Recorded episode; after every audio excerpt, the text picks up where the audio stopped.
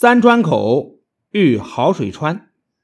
北宋太平兴国七年至南宋建章元年，西夏为了开疆拓土，频频举兵攻打北宋。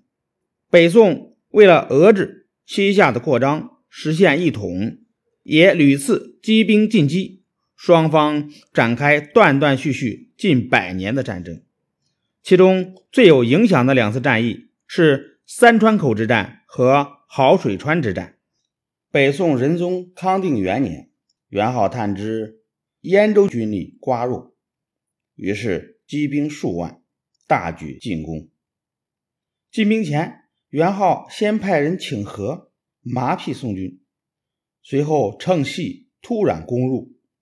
夏军先假攻保安，引燕州军出来救援，趁机攻占燕州北面的金明寨。直抵燕州，燕州知州范雍四处调兵援救州城。宋将刘平、史元孙等领兵万余人还救燕州。夏军伏兵于三川口，将宋朝的援军团团围住。夏军四面合击，宋军全线溃败。夏军俘虏了刘平、石元孙等宋朝大将。取得战斗的胜利，趁势围攻燕州。夏军连攻燕州七日，无奈赶上天降大雪，元昊只好退军。回师途中，又连连攻克塞门、安源两寨，攻略靖远路，与三川寨斩杀宋将杨宝基等人。这一战为西夏的生存与发展奠定了军事基础。看到西夏不断进逼，北宋的朝臣纷纷上书发表攻守主张。陕西经略安抚副使韩琦接力主张，即福州及福延、靖远两路兵深入进攻。副使兼知燕州范仲淹主张先行坚守，巩固防务，再进取。衡山占据要地，修筑堡寨，步步进逼。北宋皇帝犹豫不决。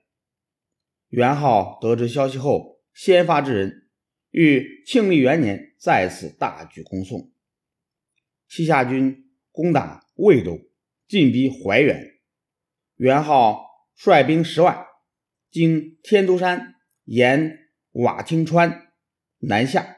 将主力埋伏于好水川附近的山谷，然后派遣一小部分兵力到怀远城佯攻，引诱宋军入围。韩琦听说夏军来攻，命令大将任福领兵一万八千人，并令镇戎军守将长鼎率部队配合前去迎敌。宋军。在淮远南与夏军相遇，西夏假装败退，丢弃折重，向后撤退。任福率军追击，进入好水川，被西夏十万兵包围。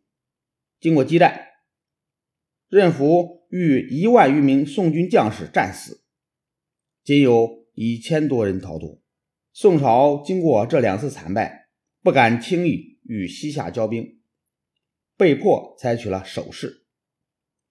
元昊在对宋的战争中，尽管屡战屡胜，但西夏国毕竟人力物力有限，连年的战争给百姓造成了沉重的负担。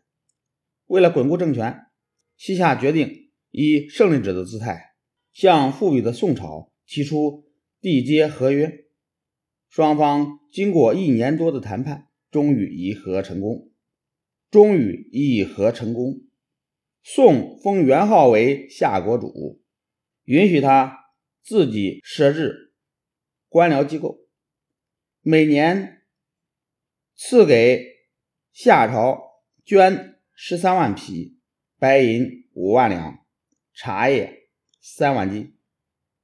元昊名义上向宋称臣，实际上已经完全独立。此后。双方维持了二十年的和平。治平元年三月，西夏派使者祭奠宋仁宗。这名使节与宋朝的尹办因为礼仪问题发生争执，于是，在这一年秋天，西夏以宋朝侮辱西夏使节为借口，发兵十万进攻宋朝的秦凤、靖远、环庆。宋夏争端又起，先后发生了定川寨之战。宋收复和民等州之战、灵州之战、永乐城之战等，宋夏之间的战争虽然各有胜负，但是经过不断的对抗，北宋末年北方的形势却发生了变化。辽眼看着就要灭亡，宋朝与金朝的关系也进一步恶化，于是西夏依附金朝，并协助金朝攻击宋朝。靖康元年，夏军攻破天德、云内、武州、西安州、怀德等地，进攻兰州。靖康二年，北宋灭亡，宋夏之间的战争也就终止了。